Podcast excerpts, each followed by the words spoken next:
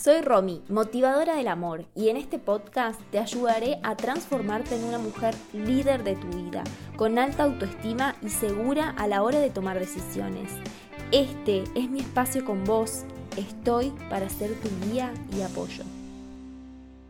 Bienvenidos a un nuevo episodio de Desapégate de tu ex. Soy Romina Bénica, creadora de serexcepcional.com. Si estos episodios te gustan y resuenan con vos, quiero que sepas que podés ingresar al sitio web y contratar una cita conmigo, donde te voy a ayudar a superar esa ruptura amorosa o a mejorar la relación que tenés con tu pareja.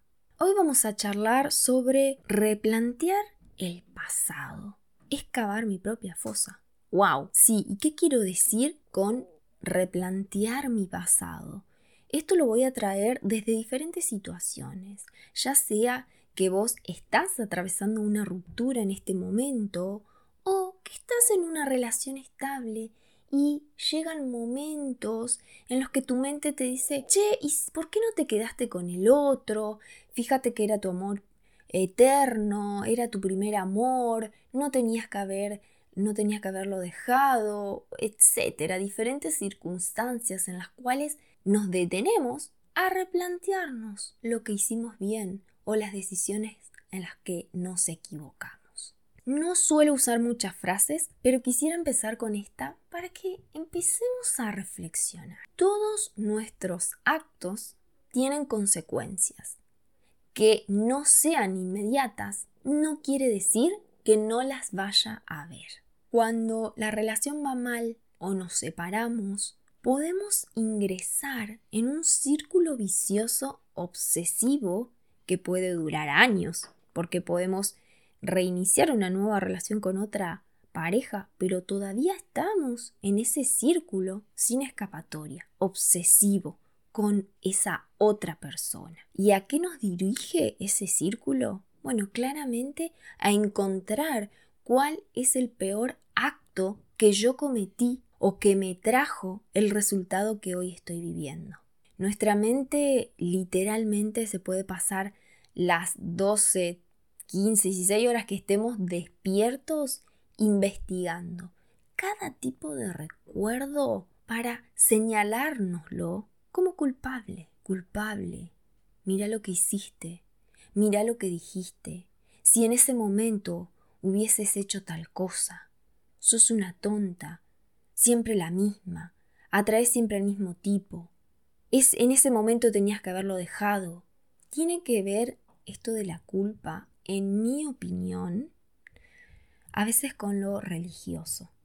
Esto que nos inculcaron de pequeño, no hablo de todas las religiones, pero al menos la católica trae mucho el tema de la culpa, de sentirnos merecedores de esa culpa que si no te sentís culpable, entonces no sos merecedor de amor. No te mereces que te escuchen ni que te ayuden. Necesitas sentir esa culpa.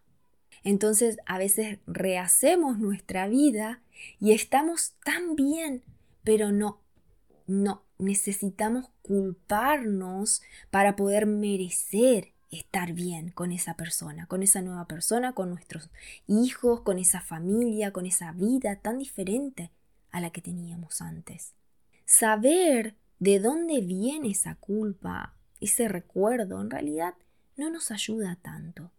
Pero distinguirlas, sí, ya que ahora voy a traerte cuáles son estas seis preguntas que podrás hacerte cuando la culpa te llegue en esos pensamientos. Esto me trae a una alumna que tuve ya hace un tiempo, donde antes de tomar estas sesiones conmigo, ella me relataba que constantemente en su vida venían estos pensamientos que ella no los identificaba como culpa, sino que eran replanteamientos que ella se hacía. ¿Será que tenía que haber hecho esta cosa? ¿Será que porque pasó esto entonces quiere decir que yo no lo amo? ¿Será que em, él me dijo esto porque tal otra y entonces yo soy la que... Y todo el tiempo ella se estaba buscando, estaba buscando excusas, recuerdos, frases, situaciones que la hagan sentir culpable. Ella había tenido relaciones muy malas, muy tóxicas y hoy se encontraba en una relación estable, tranquila, que le generaba paz, pero no estaba acostumbrada a esas a esa carga química. Ella necesitaba eh, acción, drama, porque era a lo que estaba acostumbrada. Como no encontraba eso en su pareja, entonces se lo generaba ella misma. Pero no fue hasta que lo trabajamos en la sesión que ella pudo distinguirse en estos momentos, porque para ella eso era un auto de, era una forma de eh, ayudarse a sí misma, porque entonces, claro, yo no me merezco esto porque me está pasando, porque en su pasado pasó esto. Valga la redundancia, ¿no? Pero además de todo lo que se trabaja en las sesiones, lo que a ella la llevó a cambiar el enfoque son estas seis preguntas que te traigo para que reflexiones. La primera, la uno, es esto que estoy pensando ¿Qué me hace sentir? Poder distinguir exactamente cuál es la emoción, ¿no? Porque nos cuesta, ¿eh? Sinceramente, nos cuesta decir cuál es la emoción. Ay, es que Romy, yo no sé bien, a ver, voy a buscar en internet cuáles son las emociones, porque yo me siento eh, desbastada y yo no sé si desbastada es una emoción. Bueno, esa desbastado, ¿qué te hace sentir?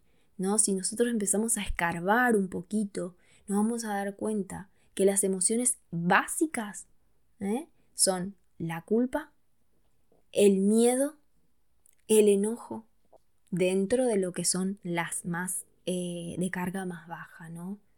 Entonces, no quiere decir que tengan que ser una de estas tres o alguna otra, pero esto que te trae constantemente este pensamiento, ¿qué esconde detrás? ¿Cuál es la emoción que te quiere hacer sentir a vos?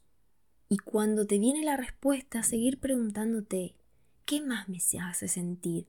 ¿Cuál es la emoción debajo de esa emoción? Porque a veces, detrás del enojo, se esconde el miedo. Estoy enojada porque tal persona me dijo esto, pero en realidad no es enojo lo que tengo, es miedo. Miedo a que porque me dijo eso me va a dejar. Este es un trabajo que por lo general lo hacemos acompañado, ¿sí? Yo lo hago con mis alumnas, pero te invito a que empieces hasta que tomes la decisión de decir quiero Romy que me ayudes o quiero fulano poder eh, eh, salir de esto con una asistencia profesional. Entonces, empezar a cuestionarte, esto que me vino a la cabeza, ¿qué me hace sentir? La número dos es ¿qué quiero que pase a corto plazo? Teniendo en cuenta, por ejemplo, que esa relación no va más, supongamos, ¿sí? O teniendo en cuenta lo presente que yo estoy viviendo ahora, ¿qué quiero que pase a corto plazo? Bueno, la verdad es que yo quiero olvidarlo, quiero sacármelo de la cabeza, o yo quiero encontrar una pareja estable, porque después yo lo, superé bastante, pero me, me, cuesta conseguir esa persona que también busque lo mismo que yo. Quiero sentirme bien conmigo misma, quiero darme tiempo para mí, disfrutar de la vida. ¿Qué es lo que quiero en corto plazo? Quiero sentirme bien conmigo misma, sí, quiero sentirme presente aquí en el ahora y no pensar en otra relación.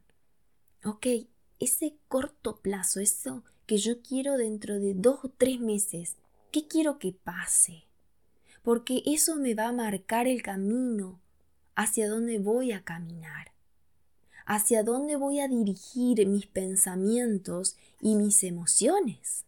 Porque si yo estoy buscando sacármelo de la mente y me sigo permitiendo esos pensamientos de culpa, de lo que hice, de lo que no hice, de lo que podía haber sido y no fue, no estoy conduciéndome a mí misma a sacármelo de la mente.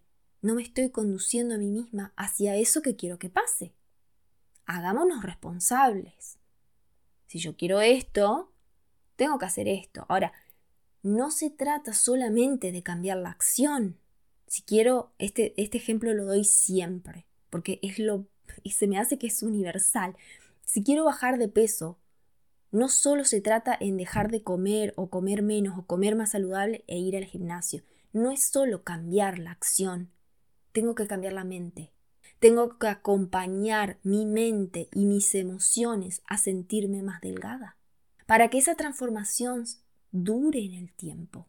No me tengo que exigir olvidarlo, me exijo no pensar en él, entonces me distraigo y hago acciones y voy al gimnasio y salgo a correr y entonces me, anoto a una carrera y me lleno de actividades cosa de no estar pensando en él.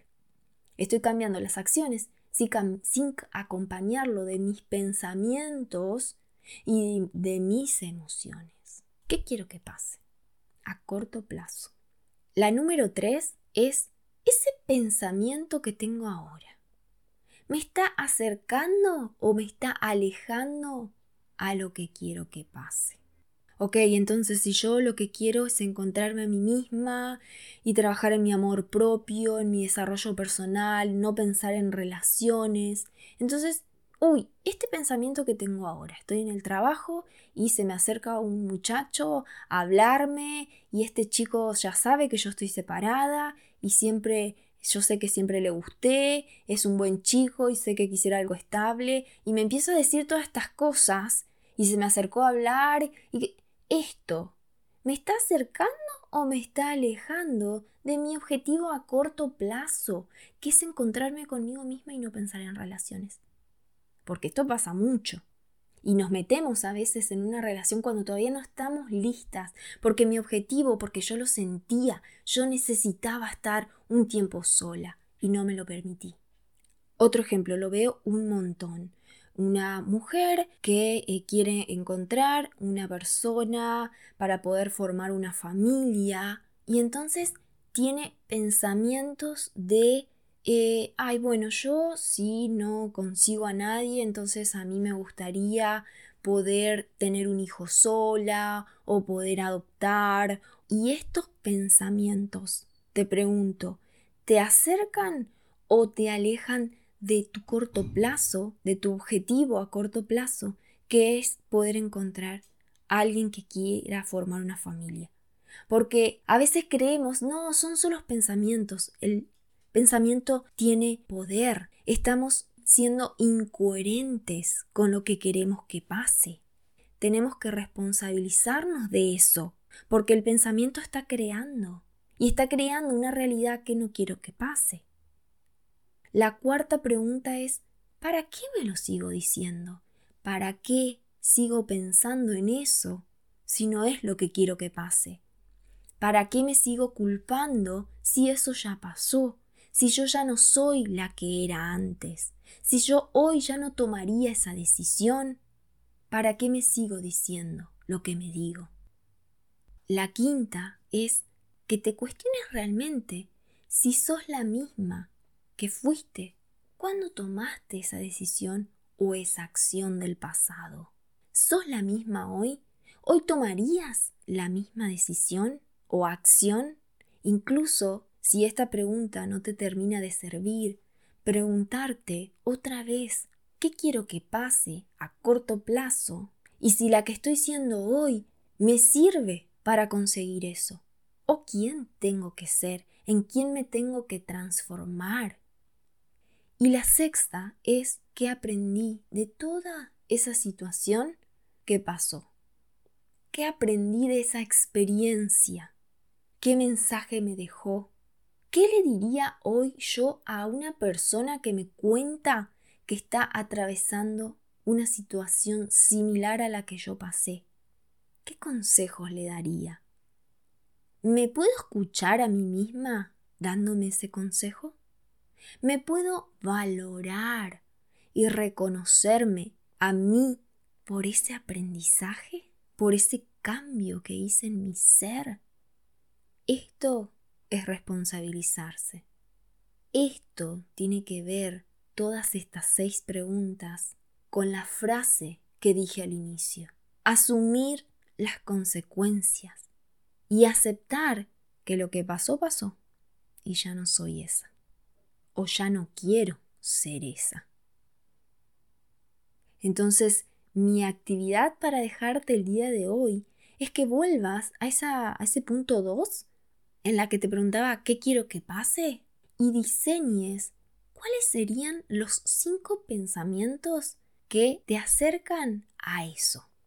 Porque eso transforma tu mente y eso acompañada con la emoción te va a llevar a una acción quizás muy diferente a las que venís tomando hasta ahora. Realmente espero que este episodio te haya llevado a ese mundo de reflexiones y planteamientos que a veces no nos permitimos estar. Te mando un beso gigante y compartilo con la gente que sabes que le puede ayudar muchísimo. Chao, chao.